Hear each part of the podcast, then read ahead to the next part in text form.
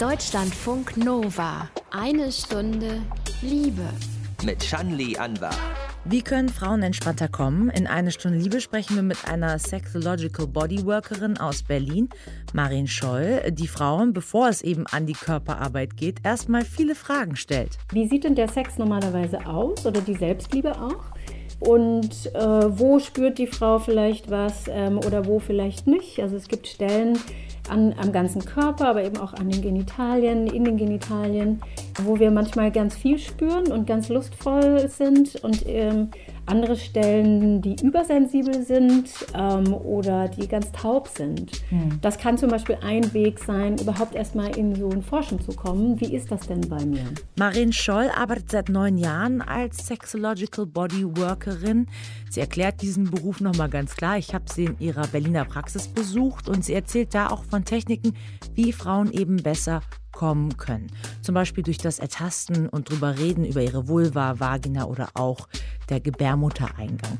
Und wir hören auch noch Moshe Weizmann, ebenfalls ein Sexological Bodyworker. Der ist vor 18 Jahren aus Israel nach Berlin gezogen und erzählt, wie funktioniert der multiple Orgasmus ohne Ejakulation eigentlich bei Männern. Um das herauszufinden, brauchte Moshe selbst über 10 Jahre. Körperlich brauchte ich diese Zeit, gewisse Muskel, gewisse Einstellung und Freiheit in meinen Kopf zu kriegen, bis dieser Punkt äh, tatsächlich kam, wo ich konnte wahrnehmen, ah, okay, hier ist erstmal so ein Orgasmus. Es war keine große Orgasmus oder keine starke, intensive, aber es war auf jeden Fall wahrnehmbar und dadurch konnte es für mich so ein so eine klare Schritt, das ist tatsächlich machbar. Also, eine Stunde Liebe heute über entspanntere Orgasmen und wie wir das lernen können. Los geht's. Deutschlandfunk Nova. Eine Stunde Liebe hier. Ich war zu Besuch in der Berliner Praxis von Sexological Bodyworkerin Maren Scholl und habe das Mikro leider nicht so oft richtig in meine Richtung gehalten. Meine Fragen klingen ein bisschen dumpf gleich, verzeiht das bitte. Aber als erstes wollte ich mit Marin klären, was ist das eigentlich für ein Job genau, Sexological Bodyworkerin? Wir hatten dieses Thema schon öfter in einer Stunde Liebe besprochen. Kann ja sein, dass aber trotzdem nicht alle das so auf dem Schirm haben. Also wie unterscheidet sich das jetzt zum Beispiel vielleicht auch von Tantra-Masseuren oder auch anderen Menschen, die sexuelle Aufklärung leisten? Sexological Bodywork ist ein körperorientiertes Sexualcoaching und ähm, besteht aus einer Kombination von Gespräch und Körperarbeit. Also es gibt ein Vorgespräch, wo es vor allem dann eben darum geht, ähm, das Lernthema herauszufinden gemeinsam. Um was soll es denn eigentlich gehen? Also wir arbeiten immer mit einem Thema. Und in der Körperarbeit geht es dann darum, ähm, zu diesem Thema zu forschen und dabei auch immer zu schauen, was also die, die, die Klientinnen ähm, auch in ihre Aktivität oder in ihr Empowerment zu bringen. Also nicht das Bild, dass ich als Sexological Bodyworkerin etwas an dieser anderen Person mache und dann ist alles besser, sondern dass wir versuchen, da gemeinsam im Team dran zu arbeiten und zu schauen, um was geht es hier und äh, eben Tools mit ähm, ähm, zu entwickeln oder ein neues Körpergewahrsein oder äh, neues Denken, neues Fühlen, was dann eben eine Veränderung im Alltag ermöglicht. Und das Nachgespräch versucht das eben tatsächlich herauszukristallisieren, was ist eigentlich in der Session passiert. Hm. Und ähm, der Unterschied zu Tantra-Massage, sage ich jetzt mal konkret, ist meistens das. Also es gibt auch Tantra-Massagen, die auch lernorientiert sind und die können ja auch sehr unterschiedlich aussehen. Aber ähm, wir verwenden sehr viel mehr Kommunikation und es ist eher ein Coaching-Setting. Also wir sind äh, die ganze Zeit angezogen und genau, es geht viel um Kommunikation, auch um Spüren, aber eben auch um Kommunikation und ähm, Bewusstmachung, was ist das Thema. Wenn jetzt zum Beispiel eine Frau zu dir kommt mit dem Wunsch, ähm, lernen zu wollen, wie sie eben entspannter einen Orgasmus haben kann. Geht es dann oft vielleicht darum, ähm, klitoral klappt es gut, aber wenn es um den vaginalen Orgasmus geht, ist es eher schwierig, also durch Penetration mit Penis oder Dildo, weil dazu gibt es immer wieder Zahlen. Zum Beispiel heißt es immer wieder, jede dritte Frau kann vaginal nicht so gut kommen. Das kann ein Thema sein, ja. Ähm, also Das ist auch eine spannende Frage, wenn eine Frau sagt, ich würde gerne entspannter kommen, wäre für mich erstmal die Frage, also es kann ganz viel heißen. Ich erst, würde erstmal neugierig werden, würde fragen, was heißt denn das? Oder wie sieht denn deine Sexualität eigentlich überhaupt aus? Das heißt, wir gucken uns das ein bisschen genauer an und äh, schauen dann, was heißt entspannt oder entspannter? Kann die Frau überhaupt kommt. Also hat sie bisher überhaupt schon mal einen Orgasmus erlebt? Äh, manchmal gibt es das ja, dass das bisher gar nicht möglich war. Oder ja, man hat, man kann Orgasmen bekommen, aber nicht häufig genug. Oder manche Frauen haben zu viel Orgasmen und es wird fast schon unangenehm. Ähm, es gibt äh, äh, Frauen, die ähm, haben Orgasmen, aber empfinden sie nicht als lustvoll oder als erfüllend. Also da muss man ganz genau nachfragen, was heißt das? Und ähm, ja, das ist auch richtig. Äh, für viele Frauen ist das ähm, die, das vaginale Empfindungsvermögen manchmal nicht so ausgeprägt. Ähm, es kann aber auch ganz andersrum sein. Also, und das ist das Spannende für mich an diesen Themen, dass was ich als Problem empfinde, ist absolut subjektiv. Also es kommen dann eben auch Frauen zu mir, die sagen, ähm, ich kann nur äh, vaginale Orgasmen haben und ähm, irgendwas funktioniert bei mir nicht, weil klitoral funktioniert es nicht.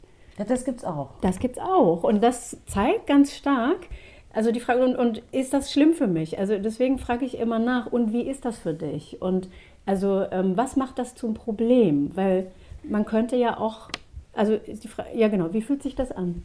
Wenn ich jetzt, egal ob jetzt klitoral oder ähm, vaginal, wenn ich jetzt eine der beiden Methoden sozusagen spüre, dass ich das nicht so empfinden kann, ist das dann was, wenn ich das beides erleben möchte, dass ich dann hier mit dir trainieren kann, verstehen kann, wie kann ich dahin arbeiten, dass ich das könnte? Ähm, das könnten wir zusammen machen, genau. Also ich versuche am Anfang erstmal tatsächlich zu schauen, ähm, Du, du sprachst ja davon, entspannter einen Orgasmus zu haben. Das ist ein sehr gutes Stichwort, weil ganz häufig sind, wenn Menschen zu mir kommen, da ist meistens ganz viel Stress. Mm. Ja, klar.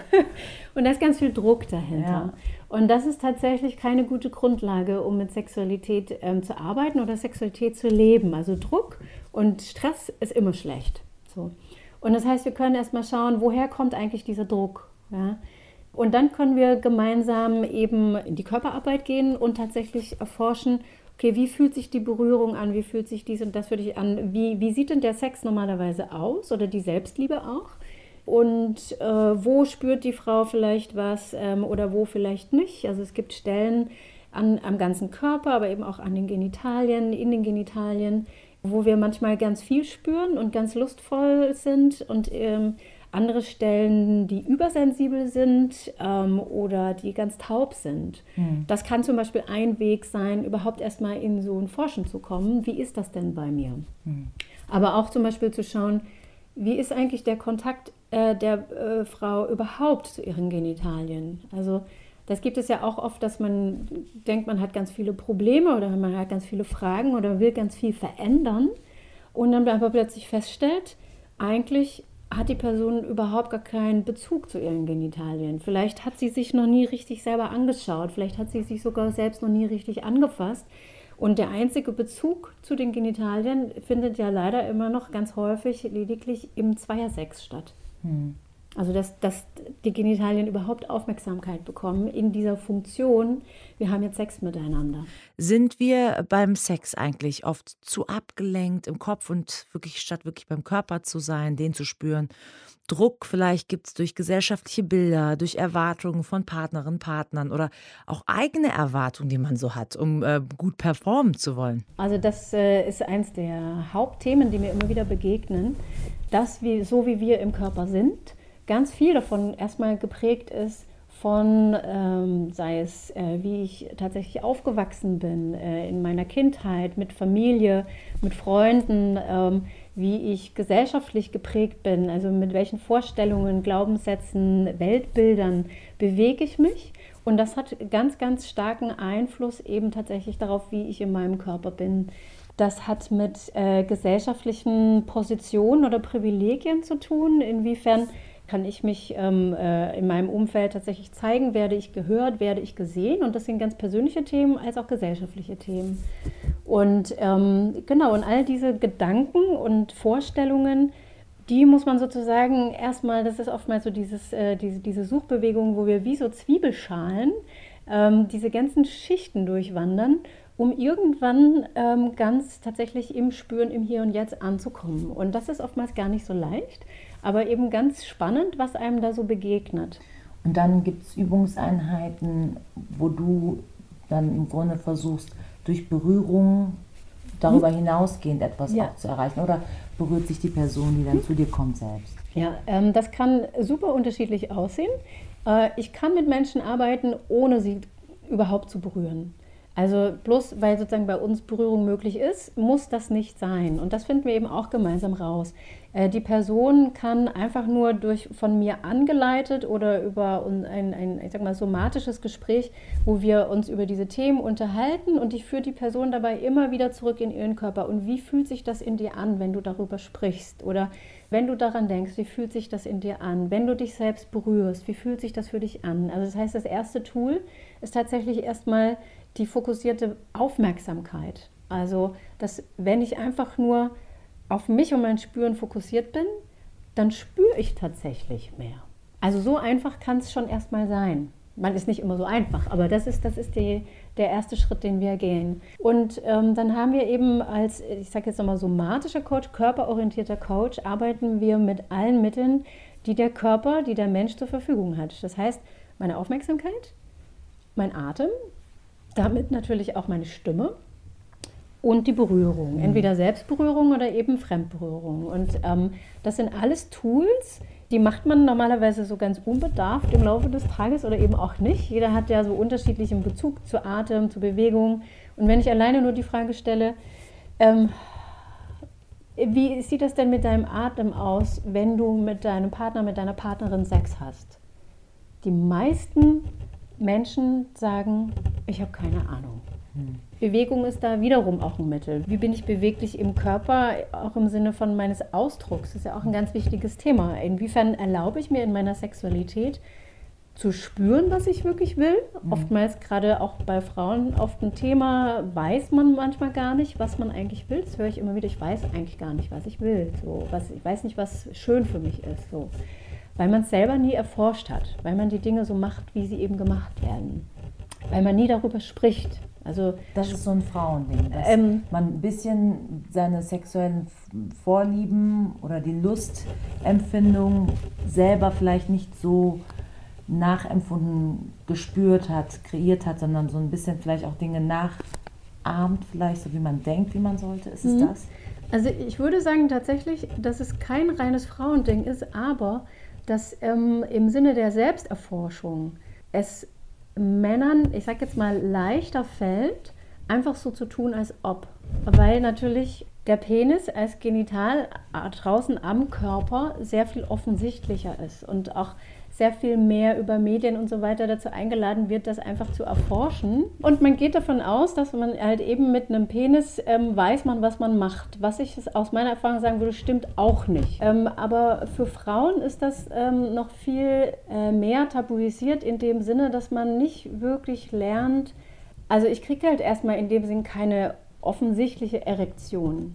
Obwohl bei uns ja auch das ganze Geschlechtsorgan irrigiert. Die Klitoris irrigiert, das ist ein äh, äh großes Körperorgan, was ja auch viele immer noch nicht wissen, liegt halt eben im Innern des Körpers. Und dadurch, dass es außen nicht sichtbar ist, sind äh, Frauen sehr viel trainierter darauf, das entweder gar nicht wahrzunehmen, wo fühle ich denn Lust, äh, oder tatsächlich mich mal anzufassen oder mich auch ähm, zum Beispiel innen anzufassen. Mhm. Das erklärt im Grunde auch auf deiner Seite, ähm, dass ähm, du Yoni-Mapping anbietest, eben die Vulva ähm, der Frau, dass man sie im Grunde erkundet, wirklich anfasst, dass man ein bisschen dem nachspürt, wo tut es mir gut eigentlich, wenn ich mich da anfasse oder wie fühlt es sich überhaupt an? Genau, und das tatsächlich erstmal außerhalb ähm, der Erwartung davon, dass jetzt Erregung stattfinden müsste. Aber es geht wirklich erstmal um das Erforschen, auf das Neugierigsein, auf wie fühlt sich das eigentlich an. Das kann äußerlich sein, die Vulva.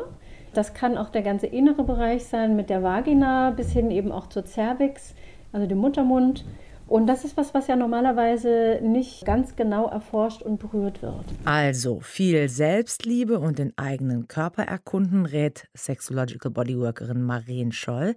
Sie hilft Frauen und Paaren dabei, wie sie ihre Sexualität besser erkunden können. Und sie bietet dafür in Berlin auch unter anderem Gruppenworkshops an, zum Beispiel zum Thema Orgasmic Yoga. Und das wiederum hat jetzt gar nichts mit Yoga an sich zu tun, also kein herabschauender Hund oder keine Kobra oder so, sondern es geht vielmehr darum, in den eigenen Körper zu spüren, Signale erkennen, verstehen, was will ich? Und darüber dann nicht unbedingt direkt einen Orgasmus zu erleben, sondern orgasmische Gefühle, Rufe, Selbsterkundung. Und das passt wiederum alles auch zur Arbeit von Mosche Weizmann, auch Sexological Bodyworker, der sich mit dem trockenen Orgasmus bei Männern beschäftigt hat. Den hören wir gleich in eine Stunde Liebe nach dem Liebestagebuch. Einem Tinder-Match im echten Leben zu begegnen, also jetzt nicht zu einem verabredeten Date, sondern totaler Zufall. Hatte ich auch schon mal. Kann super seltsam sein, die Person hinter den Profilfotos und diesen ganzen Inszenierungen zu sehen. Kann aber auch total nett enden, wie Emma im Liebestagebuch erzählt. Ich war neulich bei einem Konzert bei mir um die Ecke, war relativ überschaubar und da waren auch, glaube ich, nur so 50 Leute da, also relativ klein. Und ich war da mit zwei Freunden und Freundinnen da verabredet. Irgendwann, so gegen Ende des Konzerts, habe ich mich auf eine Fensterbank gestellt, damit ich so ein bisschen den, den, Raum besser überblicken kann und auch was sehen kann, weil ich nicht so super groß bin. Auf einem Konzert ist halt immer Mist für mich, wenn da so große Leute rumstehen. Und dann entdeckte ich, als ich da so oben stand und so das Treiben im Raum und auf der Bühne so beobachtete, habe ich eine Person entdeckt an, am anderen Ende des Raumes. Und der kam mir super bekannt vor. Und ich dachte so, oh, den habe ich schon mal irgendwo gesehen. Ich dachte kurz, ah, ja krass, mit dem habe ich ein Tinder-Match, den kenne ich doch. Und der sah so schön aus. Und dann habe ich halt immer wieder gedacht, hä, ist er das? Und dann habe ich so heimlich mal kurz Tinder aufgemacht und habe mir nochmal die Fotos angeguckt und dachte so, ja, ist schon eine Ähnlichkeit da, aber ich weiß nicht genau. Hm. Irgendwann war das Konzert vorbei und dann bin ich dann so durch die Leute durch, wieder zu meinen beiden Bekannten wieder zurückgegangen. Ja, ein bisschen zusammen rumgehangen und dann irgendwann, irgendwann war ich dann müde auch und, und, und bin dann gegangen. Und dann lief ich draußen vor dem Laden da lang und da saßen so ein paar Leute davor auf Bänken oder auf Fensterbänken. Und ich lief da vorbei und guckte den Typen, den ich vorher gesehen hatte, guckte ich zufälligerweise in dem Moment genau an. Und er sagte zu mir, hallo. Und ich bin aber einfach weitergelaufen und ein paar Meter danach ich, habe ich gestoppt und dachte so, äh, warte mal, der hat gerade mich gemeint. Dann bin ich nochmal zurückgelaufen und er legte seinen Kopf so schräg und so, ja, hier ich.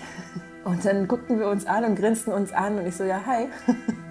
Und wir wussten aber nicht, was wir sagen sollten und standen dann so voreinander und ähm, grinsten uns an und, und erzählten so ein bisschen belanglose Sachen wie wir die Musik fanden und so ein bisschen Smalltalk generell so über, über solche Veranstaltungen in, im Viertel. Ja, und dann habe ich so zu ihm gesagt, du, ich, ich kenne dich irgendwo her. Und er so, ah ja, echt? Ja, ich habe dich auch schon mal irgendwo gesehen. Und dann habe ich gefragt, sag mal, bist du bei Tinder angemeldet? Er so, nee, bei Tinder bin ich gar nicht. Ich ach so, na gut dann verwechsel ich dich wahrscheinlich mit jemandem. Und dann hat er gemeint, ja, aber ist ja nicht schlimm irgendwie, wenn wir uns so sympathisch sind, dass wir denken, dass wir uns kennen, ist das doch was Schönes. Und dann habe ich gesagt, ja, ist voll schön. Und dann, ich habe dann zu ihm einfach gesagt, so, ey, du, du hast so schöne Augen.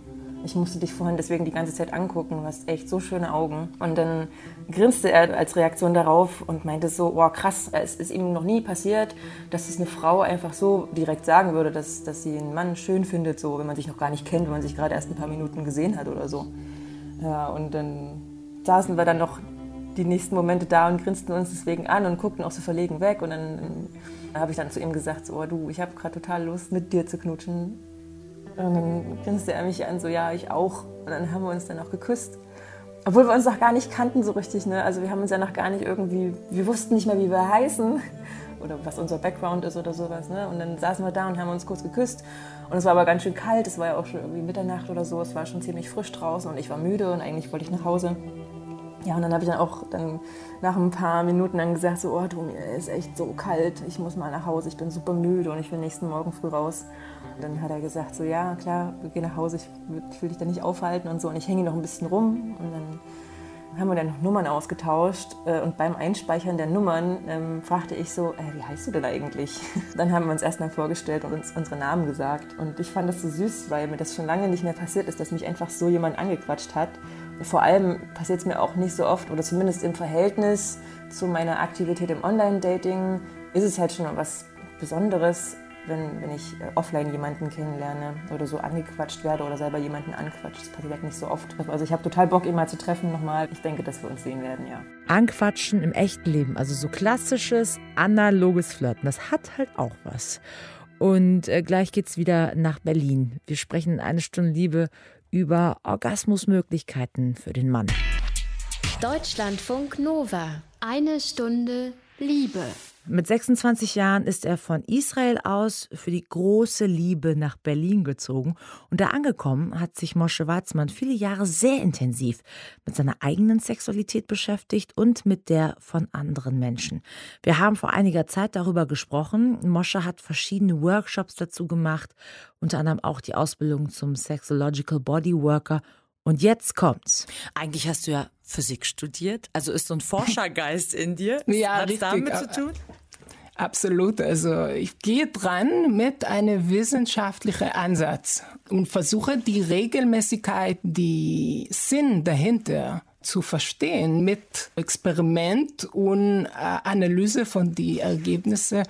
Und das hat mir bis jetzt äh, sehr weit gebracht. Also so weit, dass ich kann auch andere Leute begleiten bei diesem Thema. Und eben, du gibst zum Beispiel auch Kurse zu dem Thema multiple Orgasmen ohne Ejakulation. Das ist jetzt was, davon haben vielleicht viele noch nicht so richtig gehört. Also fangen wir mal von vorne an. Wie funktioniert das eigentlich genau? Die meisten Männer erleben die Orgasmus in einer, in einer sehr kurzen Zeit. Ich glaube, die, die durchschnittliche Zeit für einen Mann von Anfang die Stimulation bis der Orgasmus ist fünf Minuten. Und in dieser Zeit geht diese Erregung in dem Beckenbodenbereich, in der Genitalbereich sehr stark nach oben und kommt zu einer Explosion, zu, zu einer Ejakulation und danach diese Abnahme von der Erregung. Um, ich sage mal, so einen anderen Verlauf da zu kriegen, äh, ist die erste Schritt überhaupt, diese ganze Prozess zu verlangsamen. Also das ist die, die erste Anforderung überhaupt, um da zu spüren, wie ist meine Erregungskurve oder wie, wie fühle ich an meinen Körper. Und wenn ich tatsächlich diesen Prozess langsamer habe, dann gibt es eine Chance, dass ich erkenne, eine sogenannte The Point of No Return, also diesen Moment, wo ich tatsächlich das nicht halten kann und ejakuliere. Nah dran an diesem Punkt, da kann ich sozusagen anfangen, solche Wellen, also ein, ein Orgasmus ist letztendlich ein, eine Welle in der Regung und solche Wellen zu spüren, ohne dass ich äh, ejakuliere. Also kurz bevor man kommt, zu sagen, stopp mal, irgendwie innehalten und dann versuchen, sich zurückzuhalten. Na, viele werden es kennen, solche Momente, und zu sagen, ah, wir versuchen mal, äh, das zu strecken, sozusagen, diese Lust. Warum? Ja, richtig. Also, Ja. Warum sollten also- Männer das können? Was meinst du? Also was bringt diese Form des Orgasmus? Einfach, dass man dann länger Lust verspüren kann? Ist da auch eine Steigerung bei? Also für die meisten Männer diese, ich sage mal, schnelle Orgasmus ist äh, verbunden mit einem Verlust von, von Energie, äh, ist verbunden auch mit äh, so einer Art Zyklus von Ladung und Entladung von äh, sexueller Energie, der in so eine Art Abhängigkeit bringt. Also viele Männer berichten, dass wenn die mal eine Woche oder zwei Wochen nicht ejakulieren, dann entsteht so was Unangenehmes und die müssen das irgendwie los, loswerden. Im Deutschen Also- gibt es so ein, äh, wirklich so ein Wort dafür, ne? Samenstau nennt sich das ja. Ja. Also wenn ich Samenstau habe, okay. Und, und, diese, Und- und- dieses Gefühl, dagegen kann man angehen mit dieser Technik? Richtig, das ist eine Methode, wo diese Orgasmus anderes in der Körper erlebt und diese Chance ist, dass dadurch ähm, erstmal wenige oder sogar überhaupt keiner Verlust von Energie entsteht, ähm, sogar ich sage mal, nach vielen Jahren, dass, dass ich erlebe das, ähm, merke ich, dass ich bin noch energievoll oder energiegeladen nach meinen Orgasmen. Das gibt auch diese Möglichkeit, das in andere Körperbereich zu spüren. Und besonders wenn das in den Brustkorb oder in der Herzbereich kommt, dann entsteht ein Gefühl von satt werden, erfüllt sein.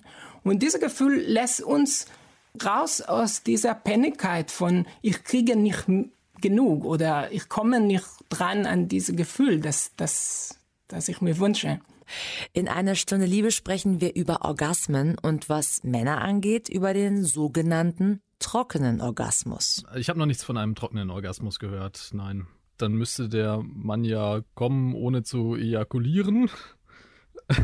Also ich kann es mir schwer vorstellen gerade. Mosche, wann hast du denn überhaupt das erste Mal selbst einen sogenannten trockenen Orgasmus erlebt? Ich würde sagen, meine erste äh, bewusste Wahrnehmung von so einem Orgasmus war in etwa, als ich war 30 Jahre alt. Ich stand in, in Bad und habe ich mein Morgen-Masturbation-Ritual gemacht und irgendwann habe ich gemerkt, ah, okay, das war tatsächlich ein Orgasmus ohne Ejakulation. Und, ähm, und du hast vorher schon davon gelesen, ne? Es gibt dieses ja. Buch The Multi-Orgasmic Man von Mantak Chia. Das ist ein thailändischer Taumeister. Das hast du mit 16 Jahren gelesen. Und dann hat's ja fast nochmal 15 Jahre gedauert oder 14, bis du es dann selber umsetzen konntest oder gespürt hast? Es war tatsächlich eine, eine, eine lange Prozess mit vielen Ups und Downs. Und äh, gab Zeiten, wo ich konnte intensiver mit diesem Thema beschäftigen und andere Zeiten, wo es ein bisschen nach hinten äh, gerutscht. Ähm, ich hatte gemerkt, auch das körperlich brauchte ich diese Zeit, gewisse Muskel, gewisse Einstellung und Freiheit in meinen Kopf zu kriegen, bis dieser Punkt äh, tatsächlich kam, wo ich konnte wahrnehmen, ah, okay, hier ist erstmal so ein Orgasmus. Es war keine große Orgasmus oder keine starke, intensive, aber es war auf jeden Fall wahrnehmbar und dadurch konnte es für mich so ein so eine klare Schritt, das ist tatsächlich machbar. Kannst du das so beziffern? Wie lange hat das so, wie viele Jahre hast du dich damit beschäftigt? bis du an diesem Punkt warst? Weil du nennst auch im Grunde drei wichtige Aspekte. Es gibt einen Film, den du gemacht hast, The Joy of Multiple Orgasm for Men. Darin erklärst du im Grunde drei Aspekte, die wichtig sind. Atmung, Bewegung des Beckens und Stille. Das zu verinnerlichen, zu verstehen, diese Dinge, diese Übungen auszuüben. Kannst du das beziffern, wie viele Jahre das gedauert hat? Also definitiv in, in meiner Erfahrung war es über zehn Jahren von mit diesem Thema auseinanderzusetzen. Ähm, das hängt äh, sicher aber von von äh, jedem Person und wie der steht zu diesem Thema und wie, inwieweit der auch mit Körperarbeit und andere Arten von, von Bewusstsein sich ähm, auseinandergesetzt. Also ich würde mhm. nicht sagen, man muss unbedingt diese Zeit mit dieser Zeit rechnen. Was würdest du denn sagen, ist so das Schwierigste zu erlernen von diesen drei Aspekten Atmung, Bewegung des Beckens und Stille? Äh, also das, das ist auch ein bisschen unterschiedlich, je nach wie man ähm, wie man drauf ist, sage ich mal. Ähm, äh, tendenziell würde ich sagen, dass dieser Aspekt von Stille ist nicht so einfach. Besonders ähm, wir in unserer Gesellschaft sehr äh, nach außen ähm, fokussiert, wie wirklich auf andere Menschen, auf überhaupt so, wie, wie bin ich so nach außen und dann diese nach innen gehen und mich wirklich von innen spüren und auch in so eine Art Leere oder Stille, wo, wo Kreativität und was Neues entsteht, fehlt für viele äh, Menschen schwer. Mhm. Ich fand auch spannend an deinem Film, da gibt es eine Aufnahme mit Wärmekamera, weil du hast ja eben beschrieben, wir versuchen zu verstehen, das ist eine andere Form von Orgasmus, als wenn man ejakuliert. Und anders bedeutet eben auch, man sieht richtig, wie so ähm, die, die Wärme in deinem Körper komplett nach oben auch in deinen Kopf steigt, ne? Oder in deine Brust. Also du hast, du bist komplett, wenn du dabei bist, diesen, äh, diese Form ohne Ejakulation zu praktizieren, bist du komplett quasi erregt in deinem Körper an anderen Stellen oder erhitzt. Wie ist das? Also ich versuche nochmal zu überlegen, äh, wie könnte man, wie könntest du Hörern äh, und Hörerinnen, die das nicht kennen, versuchen zu erklären, was der Unterschied vom Gefühl her ist? Ja, das war tatsächlich meine Absicht mit die Infrarotkameraaufnahme, genau das zu zeigen, wie diese Wärme von diesen Becken, Bodenbereichen, der ganze Körper sich ähm, ausdehnt und verteilt. Ähm, als Wissenschaft muss ich ehrlicherweise sage, dass ich war so bedingt zufrieden mit diesen Ergebnissen. Aber ja, das ist schon, äh, die Tendenz ist auf jeden Fall da und man konnte das äh, sehen. Für die ähm, Laien, für die Laien sah es total interessant aus. Ja, okay. Ja, aber aber auf jeden Fall, äh, ich sage mal so, meine, meine Verständnis von, von wie das funktioniert, das ist natürlich ähm, ja, also ich würde da nicht sagen, das ist der einzige Weg, das zu sehen. Aber ich denke, dass in unserem Körper gibt es eine Art Netzwerk von Kanäle. Und äh, diese Kanäle, wenn die sind tatsächlich offen, gibt es die Möglichkeit, dass Wärme oder Erregung in den ganzen Körper sich gut verteilt. Und wenn das in an mancher Stelle wie ähm, Engpässe oder de, das fließt nicht so gut, dann ähm, entsteht so wie eine Art Stau und diese ähm, ich sage mal, diese, diese Gefühl von der Orgasmus dann starke in dem, in der Beckenbodenbereich konzentriert ist. Also damit die, die Orgasmus in dem, in dem gesamten Körper sich verteilt, ähm, geht es tatsächlich diese verschiedenen Teile oder verschiedene Kanäle zu öffnen und dann diese Gespür, ah, okay, diese, diese Erregung oder diese, manche beschreiben das als so wie, wie ein, wie, wie Regentropfen, die an verschiedene Teile der Körper so fallen. Also, dass da entsteht sowas, ah, okay, meine gesamte Körper aktiv ist, nicht nur mein Beckenboden. Mhm. Mosche Weizmann. Über das Gefühl, als Mann zu kommen, ohne zu ejakulieren. Übrigens, Mosches Film The Joy of Multiple Orgasm for Men könnt ihr euch auf seiner Seite anschauen. Die heißt multiorgasmcoaching.com.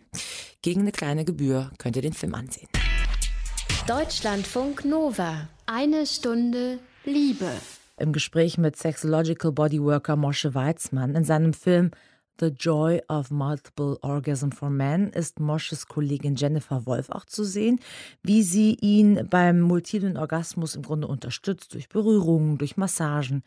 Aber Mosche kann diese Technik auch alleine umsetzen. Genau, diese Art von Orgasmen sind aber tatsächlich äh, mittlerweile fast eine tägliche, eine tägliche Sache für mich. Also ich sage mal, ich habe ein, eine tägliche Praxis, wo ich jeden Tag tatsächlich über ähm, in diese Art von, von Beziehung zu meinem Körper zu gehen und, und das zu, zu erfahren. Und das ist natürlich auch ein bisschen anderes. Also diese mhm. Erfahrung mit, mit äh, das kommt nicht genauso wie bei dieser Erfahrung mit Jennifer Wolf. Und das ist auch die Besonderes, dass, weil diese Erfahrungen zeigen, ah, okay, da ist noch Potenzial, was, was Neues zu integrieren mhm. oder was, was anderes zu das reinzubringen. Das tägliche zeigt auch, also die Art, wie du da atmest, wie du dich bewegst, hat auch viel mit Meditation zu tun. Und das machen ja auch viele Menschen täglich. Hat das was für dich, so eine Art Rückzugsmoment auch? Definitiv sehe ich das als ähm, eine Art Meditation und spüre ich das als eine Verbindung zu etwas, der über diese Trennung von, von mhm. ich als Person und die andere und das erlebe ich tatsächlich in, die, in diese Momente. Mhm. Und, ähm, und das hilft mir, so eine, ich sage mal, gesunde und schöne Beziehung zu dieser Erregung oder zu dieser Energie zu, zu mhm. bauen. Deine Freundin Isabelle ist im Film auch zu sehen und erzählt so aus ihrer Sicht, äh, wie es äh, für sie ist, wenn sie das erlebt, wenn du Orgasmen hast, ohne zu kommen. Und sie findet es faszinierend, aber manchmal auch seltsam, wenn du dann so laut atmest oder in so eine andere Welt abtauchst, vibrierst, ja. dich heftig bewegst. Ähm, also wie sieht das aus? Ähm, ist das etwas, was ihr in eurer Partnerschaft trotzdem äh, einbezieht? Ähm, oder entwickelst du lieber deine Orgasmus-Skills alleine weiter? Ähm, diese tägliche Praxis, die du da hast. Wie funktioniert das? Also ist das etwas, was sehr selbstbezogen ist oder eigentlich schon für den partnerschaftlichen Sex auch gedacht ist? Das ist definitiv ein Teil, der ähm, viele Jahre in unsere Beziehung reingeflossen. Ich meine, Isabel war viele Jahre äh, meine Partnerin und wir waren auch interessiert zusammen zu forschen in diesem Bereich und haben viele Sachen gemacht, die, die uns beide schöne Aspekte gezeigt und ähm, ich würde sagen, das ist ähm, nicht etwas, der der entweder das oder das. Also mhm. ich hatte das immer gesehen als, äh, als eine zusätzliche schöne Teil, der ich gern leben mit, mhm. mit Isabel und genauso mit meinen Sessions mit anderen Menschen, die mir letztendlich bereichern und ähm, noch neue Aspekte zeigen. Spannend ist ja auch, dass ihr zusammen Workshops gibt zum Thema Selbstbefriedigung, ähm, Mindful Masturbation heißen die, achtsame Selbstbefriedigung, wo auch Frauen und Männer zusammenkommen in so einem Kurs. Ähm, da frage ich mich äh, zum Schluss hin, hast du generell einen guten Tipp für einen guten Orgasmus? Also kann es sein, dass man Mann oder Frau egal, seinen Körper erstmal selbst sehr gut kennen muss, um dann vielleicht partnerschaftlich gemeinsam besser zu kommen? Also meine Erfahrung die letzten Jahre haben mir gezeigt, dass es schwierig so einen allgemeinen Tipp zu geben, der tatsächlich gültig für alle wollen für das. alle. Ja, ja ich weiß. Ähm, ich ja. sage mal so, was funktioniert gut für mich, ist, dass ähm, ich vor dem Sex, also ob solo oder mit Partner, äh, Sport mache. Also ich merke, dass ähm, diese Körper erstmal warm zu kriegen, hilft mir, ähm, sexuelle Erregung gut in meine Körper zu integrieren. Mosche Weizmann, Sexological Bodyworker aus Berlin. Und übrigens, sein Film zu Mindful Masturbation, den könnt ihr euch kostenlos auf YouTube ansehen. Dauert ungefähr eine halbe Stunde. Eine Stunde Liebe kommt damit zum Ende. Ich danke euch wie immer fürs liebevolle Lauschen. Deutschlandfunk Nova. Eine Stunde Liebe. Jeden Freitag um 20 Uhr. Mehr auf deutschlandfunknova.de.